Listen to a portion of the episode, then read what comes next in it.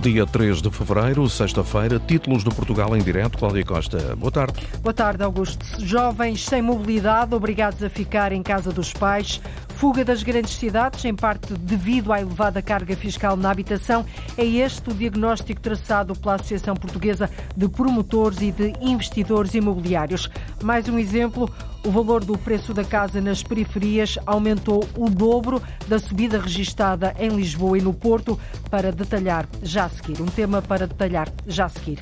A Associação Distrital dos Agricultores de Coimbra diz que se o processo de emparcelamento agrícola, que está há décadas por finalizar, não for concluído, a quantidade e qualidade do arroz carolino fica seriamente em risco. Os alertas e pedidos já seguiram para Lisboa, para a Comissão Parlamentar de Agricultura. As comportas têm de ser reparadas e modernizadas. Caso contrário, a água salgada vai dar cabo de um produto de excelência genuinamente português, garantem os agricultores. Depois vamos ao Douro, que este fim de semana recebe o título de Cidade Europeia do Vinho em 2023.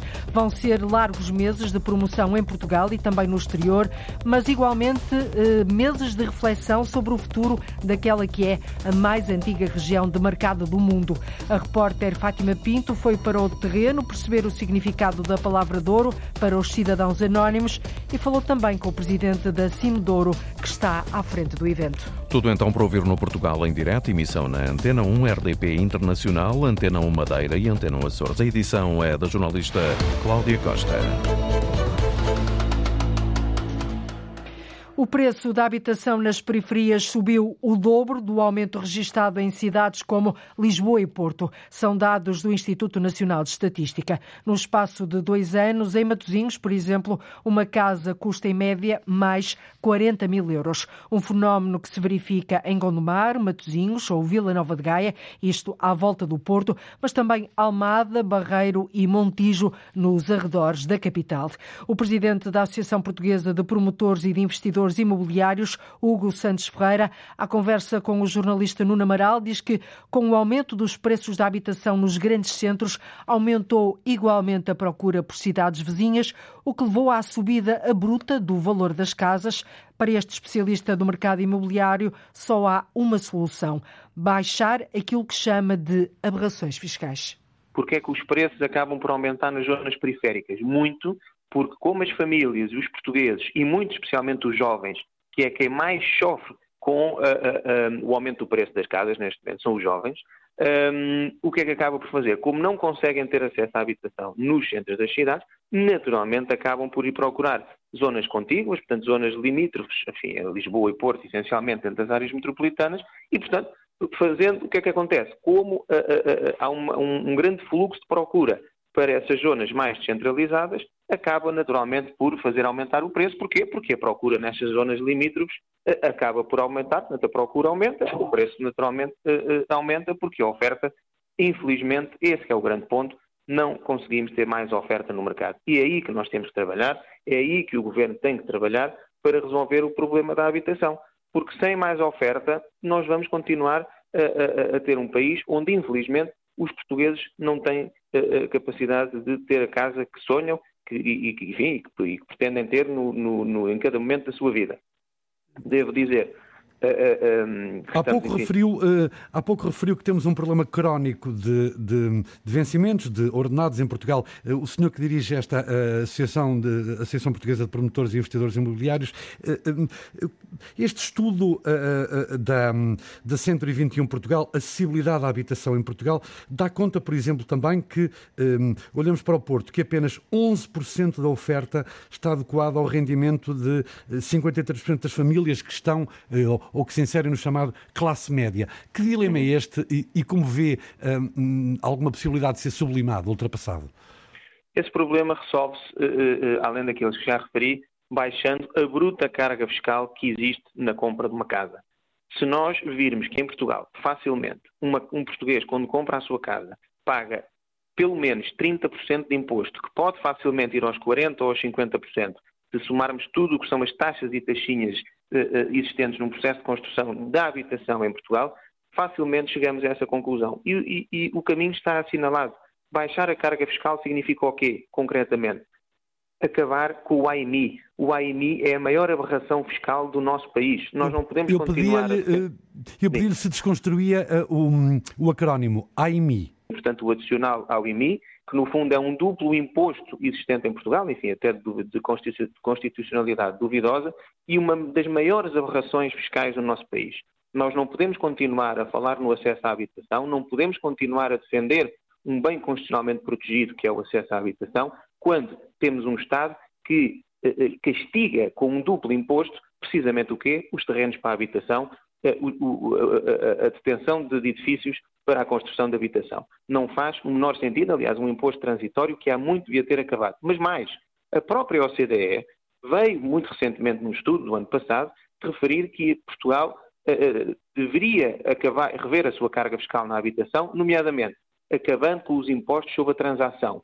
IMT, portanto o imposto aplicável às transações imobiliárias, e o imposto seu. Porquê? Porque dizia a OCDE que uh, os impostos sobre a, sobre a transmissão uh, uh, de um imóvel perigam a mobilidade habitacional das pessoas. Ou seja, é o mesmo que dizer que um jovem, como dizia eu, que são os mais afetados a, pela negação do acesso à habitação no nosso país, o que é que acontece? Quando precisam se emancipar, de sair de casa dos seus pais, seguir a sua vida em frente, e muitas vezes até de mudar de cidade para trabalhar noutros locais, não conseguem. Porquê? Diz a OCDE, porque Portugal tem impostos sobre a transação que impossibilitam a livre, a livre mobilidade das pessoas. E a OCDE foi muito clara neste sentido, mas digo mais, também não se admite, num, numa altura em que tanto e bem, finalmente, defendemos todos a habitação e a criação de uma melhor habitação, temos um IVA aplicável na construção de edifícios para a habitação a uma taxa máxima não dedutível. Portugal é um caso isolado na Europa e não vamos mais longe. Basta olharmos para o nosso, eh, para o nosso país vizinho, Espanha. Espanha tem um IVA, um, um IVA que, eh, eh, além de não ser uma taxa máxima, é ainda dedutível. O que é que faz? Um cidadão espanhol, quando compra a sua casa, sabe qual é a carga fiscal que ele paga na compra da sua casa? 10%. Nós, como já lhe disse, estamos a falar de pelo menos 30% a 40% de imposto. E muitos destes 30% a 40%, naturalmente, são os 23% de IVA uh, que são pagos na construção. E, portanto, não podemos continuar a defender a habitação de uma forma séria, sem baixar a bruta carga fiscal que existe no nosso país. O estudo Acessibilidade à Habitação em Portugal, conhecido hoje e realizado pela Century 21, dá conta de que no Porto pouco mais de metade das famílias inserem-se na chamada classe média e para estas famílias da classe média só 11% da oferta está adequada ao nível de vencimento. Já em Lisboa, 43% das casas custam mais de 330 mil euros e apenas 14% das famílias têm rendimentos para as poder comprar. É a palavra que encerra em si própria uma multiplicidade de significados. Doçura, a gastronomia, a paisagem. Coisas boas, vinho.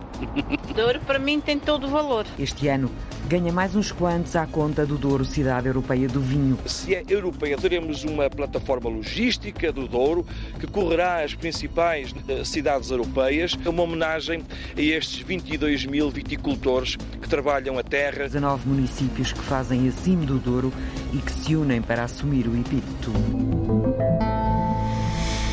Já lá vamos ao Douro Cidade Europeia do Vinho 2023.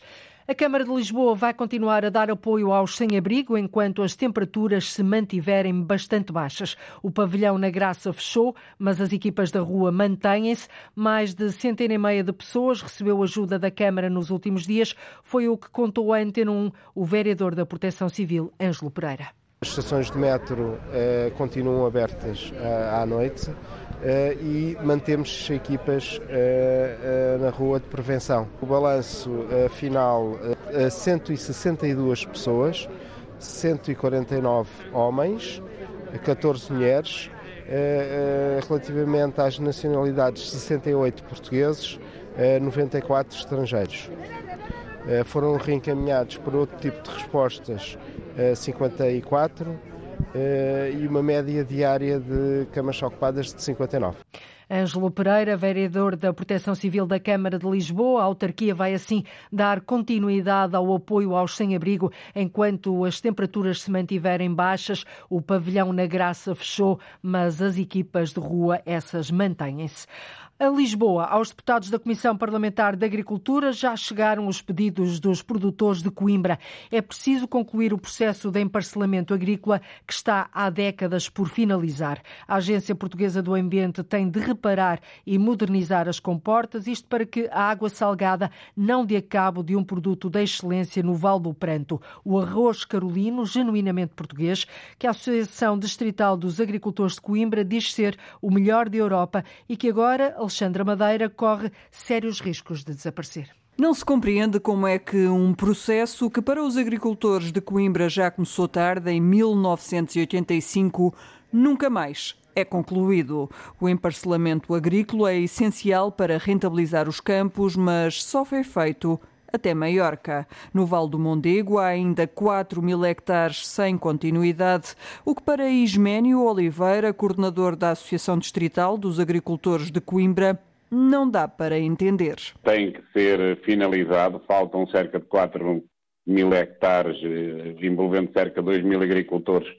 Há 30 anos está parado, estão a precisar urgentemente do emprestamento agrícola portanto não tem abertura de caminhos, não tem o controle das águas e, por exemplo, no Val do Pranto, que são cerca de 2 mil hectares, não é? Em que as pessoas regam todas ao mesmo tempo, porque não há, portanto, um emprestamento agrícola feito como foi feito noutras zonas do, do Baixo Mondego. E nas terras do Val do Pranto, abaixo do nível do mar, os problemas com a entrada de água salina são cada vez mais. Na junção do afluente do Rio Pranto com o Mondego, eh, quando é na maré alta, as águas do Rio Mondego vão para os campos de arroz, porque está, eh, portanto, eh, nesse momento, as comportas que impediam a entrada da água do, do Mondego nos campos de arroz. Estão estragadas e os campos de arroz estão inundados com água salgada e, neste momento, os agricultores, na colheita, portanto, 2022, tendo a mesma área, tiveram menos 20 a 30% de produção, precisamente porque esse problema não é resolvido. Em risco a quantidade de arroz que se produz no Val do Pranto, o que choca por ser fácil a solução e sem exigir grande investimento. Isménio Oliveira critica a falta de ação da APA, a Agência Portuguesa do Ambiente.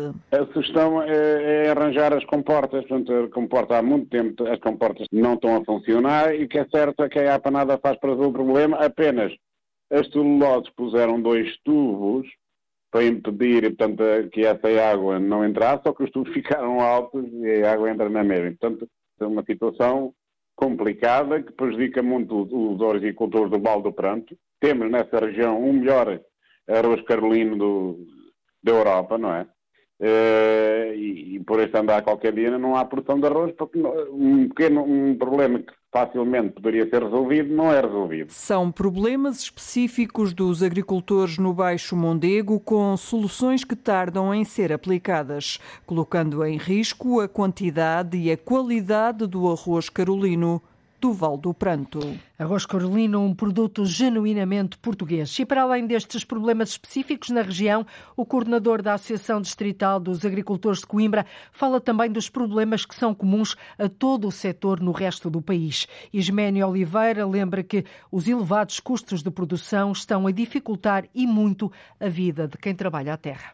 O gasóleo agrícola continua a ser muito elevado que o ISP, portanto, fosse tirado como não, nas pescas, por exemplo, fatores de produção estão a um preço muito elevado, tanto que o governo cria um mecanismo de forma eh, que os fatores de produção possam ser mais baixos e também intervir no sentido que os preços à produção possam ter mais rentabilidade para os agricultores, porque neste momento o que nós sabemos é que apenas 20% no circuito fica na produção. Portanto, os outros 80% ficam pela indústria e pelos intermediários, e, portanto, o consumidor não é beneficiado nesse aspecto, são os agricultores que têm portanto, apenas 20% daquilo que se produz e que é vendido ao consumidor. As queixas dos agricultores de Coimbra, eh, que aos problemas que afetam o setor de uma forma geral, somam também os problemas específicos com o arroz carolino, uma variedade de arroz genuinamente portuguesa, é cultivado nos estuários dos rios Sado, Tejo e Mondego. Em dois anos, o cartão Viver Cascais atingiu os 100 mil utilizadores, ou seja, metade da população do Conselho. Abrange residentes, mas também quem trabalha e quem estuda em Cascais. As ofertas do cartão vão desde o acesso a transportes gratuitos, passando por teleconsultas até aos benefícios fiscais. Paula Vera uma redução no IMI, o Imposto Municipal sobre Imóveis, que pode chegar à taxa mínima de 0,30%.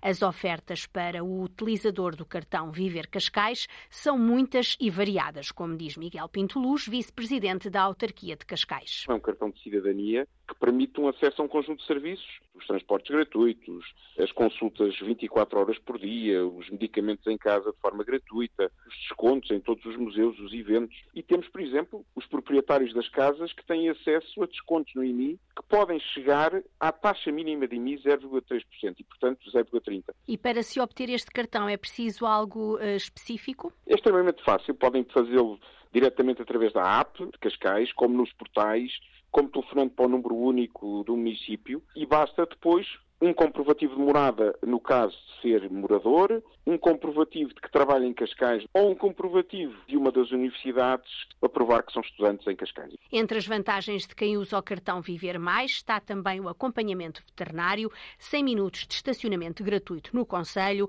ou descontos em espetáculos e museus. Esta ideia surgiu há dois anos e atingiu agora os 100 mil utilizadores. Chegar a 100 mil uh, utilizadores é chegar a metade já da população de Cascais e, portanto, é um número muito apreciável e estamos muito satisfeitos com o que atingimos. Nestes 100 mil temos uma distribuição etária muito diversificada, porque temos os mais idosos que utilizam o cartão mais para o, os transportes, temos os mais jovens que utilizam mais para o bike sharing e para as trotinetes. Miguel Pinto Luz diz que as ofertas surgem em sintonia com a vontade da população. Na Forja estão já novos acordos com empresas privadas para aumentar a oferta aos utilizadores do Viver Cascais. Novos serviços estão a ser acrescentados porque a população e os utilizadores assim o pedem. São várias vantagens que estamos eh, neste momento a estudar, nomeadamente no que diz respeito à mobilidade, mas também vantagens com mais operadores privados que se querem juntar à plataforma e de restauração seja de lojas, seja de outro tipo de serviços privados. Um cartão usado em Cascais, com descontos para todos os que vivem, estudam ou trabalham no Conselho. E em dois anos, este cartão, o cartão Viver Cascais, atingiu os 100 mil utilizadores, metade da população do Conselho. A Câmara Municipal de Santa Maria da Feira vai reunir num só local a rede pública de cuidados primários de saúde da cidade, no que a autarquia estimou hoje vir a gastar 9 milhões de euros. A intenção do, deste município do Distrito de Aveiro ainda está numa fase de estúdio prévio, mas a Câmara já tem reservado para este efeito um terreno de cerca de 20 mil metros quadrados junto à GNR da Santa Maria da Feira, perto dos acessos à autoestrada A1. A ideia, diz o Presidente da Câmara, é que o novo Parque de Saúde de Santa Maria da Feira reúna o Centro de Saúde local, as duas unidades de saúde familiar da cidade, a Delegação de Saúde Pública e o polo da unidade de cuidados na comunidade. Estes serviços atualmente estão dispersos por diferentes edifícios e, segundo o autarca Emílio de Souza, já não têm as condições necessárias à sua atividade, seja na perspectiva dos utentes, seja também na perspectiva dos profissionais de saúde. A Câmara do Cartacho, no distrito de Santarém, rejeitou por unanimidade o pedido para aumento do tarifário em 2023, proposto pela empresa que gera o sistema de abastecimento de água no Conselho. O presidente da autarquia, João Heitor, disse à agência Lusa que, embora a concessionária a Cartágua tenha aceitado o valor que consta de um parecer pedido pelo município à ERSAR, entidade reguladora dos serviços de água e resíduos, um aumento de 6,2%, continua em causa a fórmula que a empresa quer aplicar na revisão do tarifário e que está na base de um conflito que corre no Tribunal Administrativo e Fiscal de Leiria. Por isso, até que haja uma decisão do Tribunal, o município do Cartacho vai assim manter o tarifário atualmente em vigor, ou seja, o preço da água não vai subir no Conselho, pelo menos para já. Há anos que a obra do Mercado Municipal de Angra do Heroísmo, na Ilha Terceira, nos Açores, espera luz verde para avançar. Depois dos entraves colocados pela Unesco, porque a cidade é património mundial, a autarquia decidiu adjudicar o estudo de impacto patrimonial à empresa que ganhar a obra, Oriana Barcelos. A autarquia de Angra do Heroísmo espera poder lançar o concurso este ano. Quem ficar com a obra do mercado municipal fica também com o estudo de impacto patrimonial. Nós optamos fazer em regime de concessão-construção, em que o adjudicatário terá como obrigação eh, fazer o estudo, vê-lo aprovado e introduzir no, no, projeto as modificações que o estudo vier a revelar como necessárias. Portanto, é, eh, é uma forma de nós termos maior celeridade neste assunto, para ver se conseguimos eh, realmente quebrar este impasse. Álamo Menezes, presidente da Câmara Municipal de Angra do Heroísmo. O novo mercado da cidade é uma promessa dos primeiros anos do autarca, que cumpre agora o seu terceiro mandato. O processo tem-se revelado um imbróglio, sobretudo depois de uma queixa apresentada junto da Unesco que levantava preocupações com a volumetria do projeto. Álamo Menezes não se compromete, mas acredita que há boas hipóteses de ver o mercado renascer conforme planeado. Estas coisas têm que ter alguma prudência.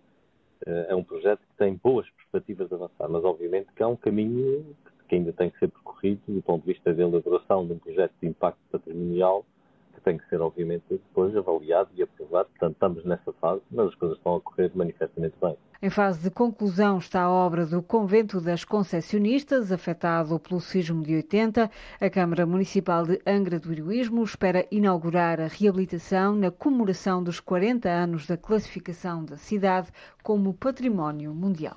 O Centro Histórico de Angra do Heroísmo, na Ilha Terceira, foi classificado como Património Mundial da Unesco em dezembro de 1983. Em Washington foi lançada uma nova marca de vinho madeira Made in America. Chama-se St. Anselm.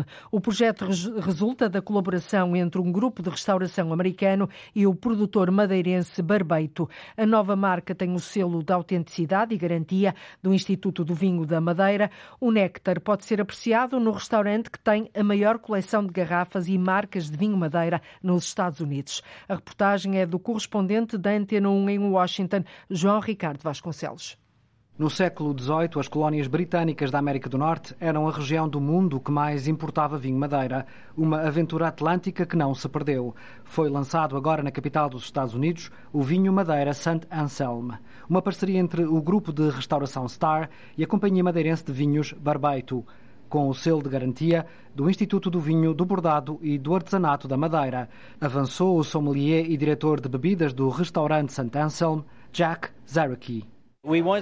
Queríamos produzir algo que ficasse a meio do espectro entre o doce e o seco. Acreditamos que a dinâmica do furtado combina bem com o nosso bife New York Strip. O novo Madeira junta-se agora ao resto da coleção. O restaurante St. Anselm tem maior reserva de vinhos Madeira nos Estados Unidos, mais de 60 marcas e variedades. Temos 60 garrafas diferentes que remontam a 1875, quando era presidente Ulysses Grant. Abrangemos um grande período, até vintage mais recentes. A noite foi toda dedicada à gastronomia madeirense.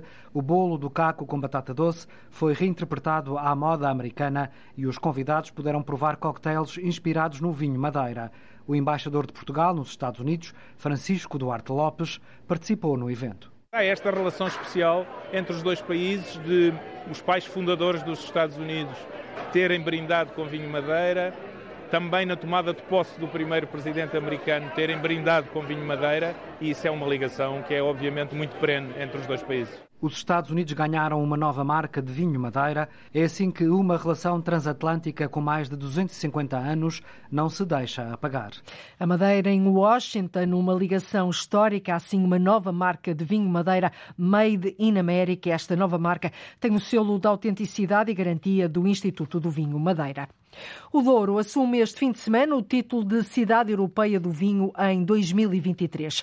Vão ser meses de divulgação e promoção em Portugal e no exterior, mas vão ser também meses de reflexão sobre o futuro da mais antiga região demarcada do mundo. O título que o Douro vai ostentar surge na sequência de um concurso anual promovido pela Rede Europeia das Cidades do Vinho e desta vez consagra não uma cidade, mas uma região formada por 19 municípios. A repórter repórter Fátima Pinto falou com Carlos Silva Santiago, ele é o presidente da Cimedouro e está à frente do evento, e falou também com cidadãos anónimos sobre o significado da palavra Douro. Douro. Coisas boas, vinho. As vindimas, o rio. Doçura, frio, verde é. e granito. É. Xisto. Xisto. E neste fim de semana e esta semana, família, férias para nós. Férias. sossego, paz. Vinho, a gastronomia, a paisagem, sim, as pessoas também, também. Douro para mim tem todo o valor, porque é uma zona muito turística, tem uma, um rio, tem uma margem que é espetacular com, com vinha, não é?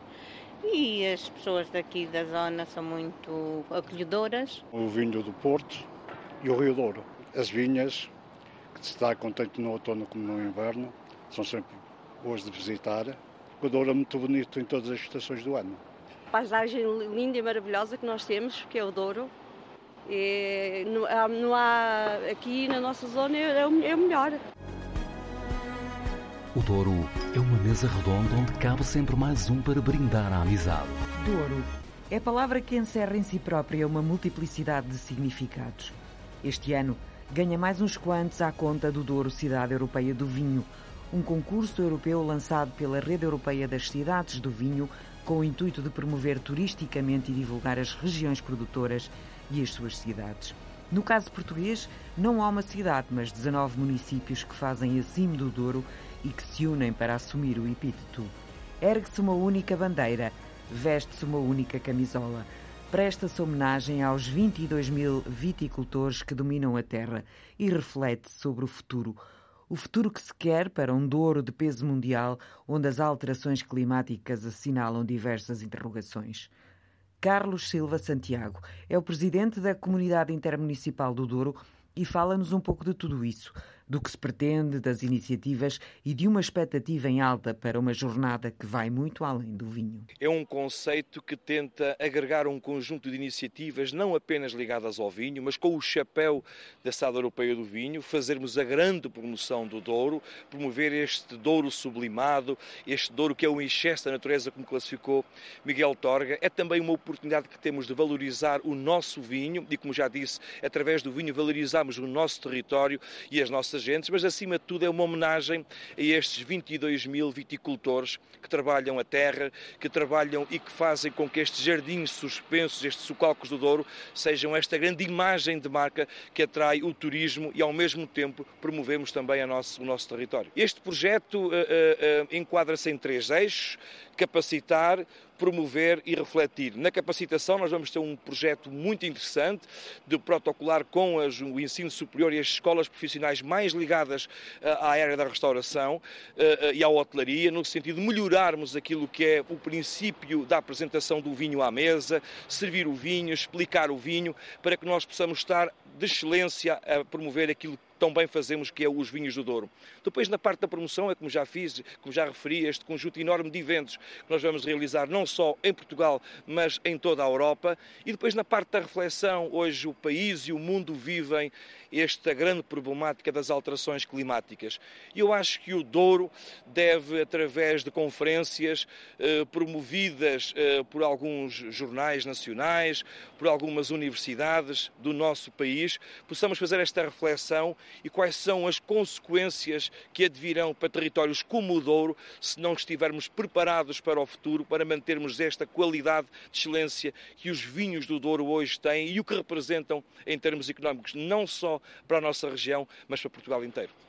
Nível de vinho, eh, e falou nessa capacitação e nessa reflexão, eh, aqui há uns anos eu lembro-me de ter ouvido alguém dizer que eh, os vinhos do Douro tão conhecidos, tão famosos, e depois chegar ao Douro e beber um vinho de segunda, digamos assim, é, é má publicidade, é uma má imagem que passa da região.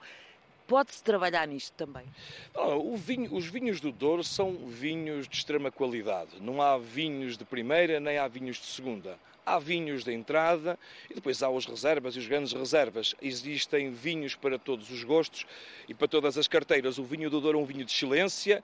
Nós somos conhecidos no mundo por um vinho que é o vinho do Porto, que é uma imagem de marca uh, do nosso país, é o ex-libris da nossa região do Douro. Eu acho que o que é mais importante no, quando referimos na parte do capacitar é mais a forma como nós apresentamos o vinho à mesa, a forma como nós servimos à mesa, que tipo de objetos, os nossos copos, que tipo de copos nós usamos à mesa, a forma como explicamos o processo do vinho. Eu acho que nós temos que dar este salto. É importante se queremos estar num patamar de excelência, é esse o nosso principal objetivo. Acho que é possível com este projeto da Cidade Europeia do Vinho juntar o útil ao agradável, fazer esta capacitação promover este grande território, promover este grande vinho, promover esta grande região enquanto uma região turística de excelência e, ao mesmo tempo, fazer esta reflexão do que é que queremos para o Douro, que é um território que vive essencialmente da componente agrícola, essencialmente do vinho, e o que é que as alterações climáticas começam a trazer de preocupação e o que é que podemos fazer para garantir que este território, daqui a 20 ou 30 anos, continue a trepar em termos de excelência e a produzir um dos melhores vinhos do mundo. E o que é que é preciso fazer para que isso aconteça? O que é que senhor defende que é preciso? Eu acho que o que é preciso é isto que estou a dizer, nós temos que estar atentos, pensamos que cada vez mais o conhecimento tem que estar vertido naquilo que é a, a, dinâmica de uma região. Temos boas universidades, temos bons professores, já temos bons estudos, é só começarmos a aplicar isto no terreno, termos apoios comunitários e apoios nacionais para que possamos colocar no terreno medidas que possam mitigar as alterações climáticas. Nós continuemos a sonhar que o Douro quer continuar a fazer parte do futuro de Portugal. Esse é o principal problema neste momento, as alterações climáticas. A nível de mentalidades, eh, temos o trabalho feito? Eu acho que o caminho faz-se caminhando, a capacitação é, sem dúvida, uma consequência da reflexão. Fazemos a reflexão, percebemos quais são as medidas que nós temos que aplicar no terreno e essas medidas depois levam à capacitação. A capacitação faz com que haja mudanças de mentalidades e as mudanças de mentalidades fazem com que haja produtos de excelência e territórios de excelência. Há pouco falava nas iniciativas que estão previstas, esse roadshow que, que falou, é um veículo que vai andar por diversos países europeus. É? Estamos a, a, a, com, em, em mãos com um evento que se chama cidade, Douro Cidade Europeia da Cultura. Se é Europeia da Cultura, faz todo o sentido que nós façamos não só a promoção dos vinhos do Douro cá dentro, mas que possamos fazer um exercício eh, de grande promoção lá fora. Somos Cidade Europeia do Vinho e por isso teremos uma plataforma logística do Douro que correrá as principais, não digo todas, mas as principais eh, cidades europeias, eh, onde poderemos mostrar não só os melhores vinhos que nós temos, mas acima de tudo associar a tudo isto a nossa gastronomia. É impossível fazer uma boa degustação de vinhos sem associarmos a gastronomia portuguesa. E por isso, juntar uh, uh, no dia 9 de maio em, em, em Bruxelas, no dia uh, da Europa, ou juntar esta plataforma logística, por exemplo, em Paris, no dia 10 de junho, será sem dúvida dois momentos muito importantes para a promoção do nosso Douro. Teremos enólogos portugueses, teremos chefes de cozinha portugueses, teremos uma plataforma logística muito interessante para podermos vender o território à custa da gastronomia e à custa dos nossos vinhos, à custa deste grande projeto que é a Cidade Europeia do Vinho, promovemos turisticamente esta maravilhosa região, que é a região do Douro, esta região da comunidade intermunicipal do Douro. Quando acabar o evento, o que é que espera poder dizer? Qual é a sua expectativa? Conseguimos uh, o que estava previsto? Eu acho que nós estamos a colocar a expectativa alta eu acho que esta edição da Cidade Europeia do Vinho na nossa região do Douro será um marco para o futuro, será sem dúvida uma, uma, uma forma, será um espelho para o futuro. E eu acho que a Comunidade Intermunicipal do Douro fez aqui um exercício enorme que é juntar-se. Nós também temos já começado o projeto do Passaporte do Douro. Hoje nós somos cada vez mais uma cidade com 19 autarcas e eu acho que o que fica para o futuro é esta união, é esta capacidade de fazer diferentes juntos e eu penso que consolidar a estratégia do Douro e da Comunidade Intermunicipal do Douro com este grande evento que é a Cidade Europeia de Vinho vai ser sem dúvida uma grande responsabilidade para o futuro, mas será também uma grande responsabilidade para todas as próximas cidades europeias do vinho, porque eu acho que a nossa vai superar naturalmente as expectativas. All Around Wine, All Around Douro.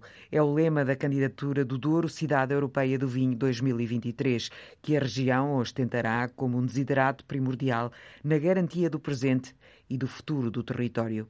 A gala de apresentação do Douro, Cidade Europeia do Vinho, será este sábado à noite no multiusos de Lamigo. Douro, a mais antiga região de mercado do mundo, Cidade Europeia do Vinho 2023. A cerimónia, amanhã à noite, vai contar com a presença de artistas como Ana Bacalhau, António Zambujo, Pedro Abrunhosa e Miguel Araújo, entre outros momentos musicais e artísticos com grupos da região. Papel. Mas já não há amendoeiras verdadeiras? É lá, mas já, mas delas já não criam flores, estão já velhas. A festa está quase na rua e não há tempo a perder. Cada uma está fazendo uma coisa. Uma coisa que surgiu numa brincadeira, éramos no início 30 ou 40 pessoas e depois isto, começaram a vir os primeiros espanhóis, depois uh, também alguns holandeses, belgas, etc. Este verdadeiro acontecimento numa terra de 50 habitantes do interior do Algarve. As amendoeiras. A Câmara de Cascais pretende ter em funcionamento 350 câmaras de videovigilância até ao próximo verão, nas zonas mais sensíveis do Conselho, isto num investimento de 8 milhões de euros. A instalação do sistema de videovigilância, cujo concurso público deverá ser lançado até o próximo mês de abril, está previsto no memorando de entendimento assinado esta manhã entre a autarquia, esta, esta autarquia do Distrito de Lisboa e o Ministério da Administração Interna, numa cerimónia que contou com a presença do ministro José Luís Carneiro. O presidente da Câmara de Cascais, Carlos Carreiras, explicou que as 350 câmaras serão instaladas em locais de maior frequência e também naqueles onde se registram as situações de maior conflito, como junto às estações de comboio e junto às praias. As duas forças, PSP e GNR, estiveram a trabalhar connosco. Uh, nós próprios contratámos uma empresa especializada que nos fizesse toda a componente de apoio, quer em termos de localização, do levantamento dessas localizações, quer também no aconselhamento da tecnologia que, que, que vai ser colocada. Nós, neste momento, a partir do momento em que assinamos este acordo de colaboração, de cooperação, vamos lançar concurso público que estimo que durante o mês de março uh, seja lançado o concurso público e depois segue o procedimento normal, uh, concurso e depois Tribunal de Contas, enfim. A expectativa de Carlos Carreiras é que o sistema de videovigilância possa estar em funcionamento já neste verão, após lançamento de um concurso público internacional e também do visto do Tribunal de Contas num investimento de 8 milhões de euros. O memorando de entendimento assinado esta manhã com o Ministério da Administração Interna prevê igualmente um protocolo de cooperação entre o município de Cascais e a Guarda Nacional Republicana para a construção das instalações destinadas ao destacamento de intervenção do Comando Territorial de Lisboa em Alcabidez. Segundo Carlos Carreiras, o autarca de Cascais, a expectativa é que a obra possa estar concluída até ao final do ano, num investimento municipal de cerca de 3 milhões de euros. O Museu de Abade de Ubassal, em Bragança, bem lá em cima no mapa, inaugura amanhã à tarde uma exposição muito peculiar. São verdadeiros tesouros que estavam há anos nas reservas do museu. A exposição faz parte, Afonso de Souza, de um projeto de salvação, de autêntica salvação destas verdadeiras riquezas históricas.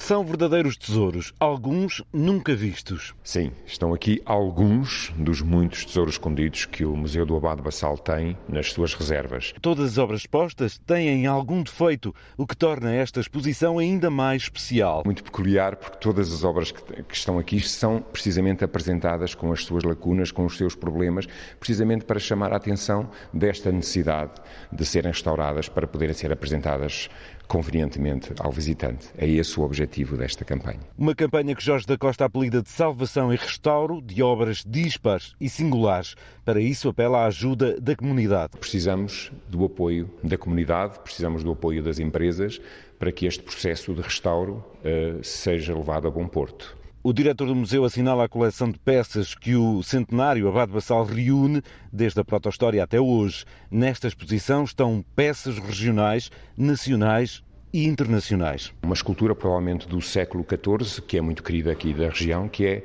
a Nossa Senhora da Serra, que está em muito mau estado e que precisa ser realmente eh, restaurada. A peça principal desta exposição, que é um retábulo do século XVI, com o título de Circuncisão, que provavelmente estará muito ligada à escola do Grão Vasco. Ou um relógio de parede construído em Londres no século XVIII, ou ainda pinturas de autores muito apreciados. Sim, Domingos Sequeira. Nós temos aqui Domingos Sequeira, temos Metras, portanto temos aqui alguns nomes que estão em museus nacionais. Temos aqui quatro desenhos do Domingos Sequeira, que também gostaríamos, evidentemente, de os ver restaurados para os poder apresentar uh, ao público. Esta exposição é uma seleção de 25 peças, únicas e com defeito, de um conjunto muito maior de tesouros que precisam de algum restauro. Todo o processo pode ser acompanhado através do site do Museu do Abado Bassal. Queremos que as pessoas acompanhem aquilo que está a ser feito, esse restauro, o antes e o depois, e, e ao mesmo tempo eh, sobretudo às empresas, divulgar, eh, se nos apoiarem, esse, esse, esse trabalho de mecenato. Uma exposição de salvação de tesouros únicos a pedirem a ajuda do público e que pode ser vista a partir deste sábado no Museu do Abade Bassal, em Bragança. Um autêntico resgate de verdadeiras riquezas históricas. Esta exposição é inaugurada amanhã à tarde no Museu do Abade de Bassal, em Bragança. E de Bragança damos agora um salto até ao Algarve. A festa das amendoeiras em flores está de volta a Castro Marim depois da interrupção devido à pandemia. O repórter Mário Antunes foi até à pequena aldeia de Altamora espreitar os preparativos de uma festa que é tricotada. Isto é uma saia para uma menina. O ponto tem que ser a direita. Os olhos de Rosa não se movem da máquina de costura. A festa está quase na rua e não há tempo a perder. Cada uma está fazendo uma coisa. Mas isto é o quê? É para pendurar na há, para pendurar aí por fora. E estas é que são as, eh, as flores da amendoeira, mas é em papel. É em papel. Mas já não há amendoeiras verdadeiras? É lá, mas já, mas delas já não criam flores, estão já velhas. Maria é mais faladora de um grupo de 20 mulheres que nos últimos meses se juntaram numa antiga escola primária em Altamora, um verdadeiro ateliê onde se tem vindo a tricotar esta festa. Começámos eh, aqui há, em 2005 com os passeios pedestres e dedicado às amendoeiras em flor. Uma coisa que surgiu numa brincadeira, éramos no início 30 ou 40 pessoas, e depois isto começou a ganhar, ano, ano após ano, começaram a vir os primeiros espanhóis, e depois eh, também alguns holandeses, belgas, etc. Este etc. significou na última edição da Festa das Amendoeiras em Flor perto de 5 mil visitantes. Walter Matias é o principal obreiro deste verdadeiro acontecimento numa terra de 50 habitantes do interior do Algarve. É a celebração de uma paisagem que em muitos lugares já só povoa a memória. Já foi, as amendoeiras infelizmente foram abandonadas nos últimos anos e porque a amêndoa desvalorizou e abandonou-se muito a amendoeira. Oh, não, mas olha, tinha muita, já não tenho. Por quê? Porque se arrancava. Mas dá uma paisagem bonita, não é? Dá, dá, dá. E a festa, o que é que vai fazer Sim. na festa? Venha aqui ajudar. O que é que eu vou fazer? Eu só venho aqui ajudar porque ele é um querido. Flores, pronto, as amendoeiras. Milhares de pétalas em papel, brancas da cor das verdadeiras flores da amendoeira, decoram meia dúzia de ruas deste lugar do Conselho de Castro Marinho. Serra com o mar à vista. Um postal ilustrado e um cartaz turístico esta festa das amendoeiras em flor em Castro Marim. De abril a maio deste ano vai decorrer uma expedição científica às Ilhas Selvagens. Uma equipa de investigadores pretende avaliar o trabalho desenvolvido ao longo de décadas para a preservação dos habitats terrestres e marinhos. Celina Faria. A expedição científica acontece de 23 de abril a 1 de maio. Paulo Oliveira, vogal do Conselho Diretivo do Instituto de Florestas e Conservação da Natureza, descreve a Antena 1 que vai ser realizado na parte terrestre por um grupo de investigadores. Um dos grandes objetivos é eh, repetir todos os trabalhos que foram feitos de monitorização após a retirada dos coelhos e dos morganhos da ilha, portanto, ao nível dos insetos, ao nível das plantas, ao nível das aves e também ao nível das, eh, das aves marinhas. Portanto, foi feito um trabalho de monitorização na, eh, nessa altura e agora todas essas metodologias vão ser repetidas, que é para, eh, de facto, perceber o que é que aconteceu à ilha. Quer dizer, visivelmente, intuitivamente, nós sabemos que os habitats estão bastante melhores, mas agora vamos quantificar essa melhoria. No mar vão ser avaliadas as alterações do habitat, como refere Paulo Oliveira. Vamos ter trabalhos na zona de, que se chama o intertidal, na zona de, portanto, de, das marés, por assim dizer. Vamos ter trabalhos efetuados com, em mergulho. Eh, vamos colocar alguns dispositivos eh, automáticos ou autónomos que vão permitir recolher uma série de, de informação relativamente a, a, a, todos não é a todos os habitats, mas ao maior número possível de habitats e de espécies que ocorrem naquelas ilhas. Na expedição participam 30 investigadores, sobretudo da Madeira, de diferentes áreas de estudo, como a biologia marinha, botânica, ecologia, entre outras. O transporte é assegurado pelo navio Santa Maria Manuel, um antigo bacalhoeiro que foi reconstruído. É tudo por hoje. O Portugal em direto durante toda a próxima semana vai ser feito a partir do distrito de Coimbra. Contamos com a sua escuta. Passe um excelente fim de semana.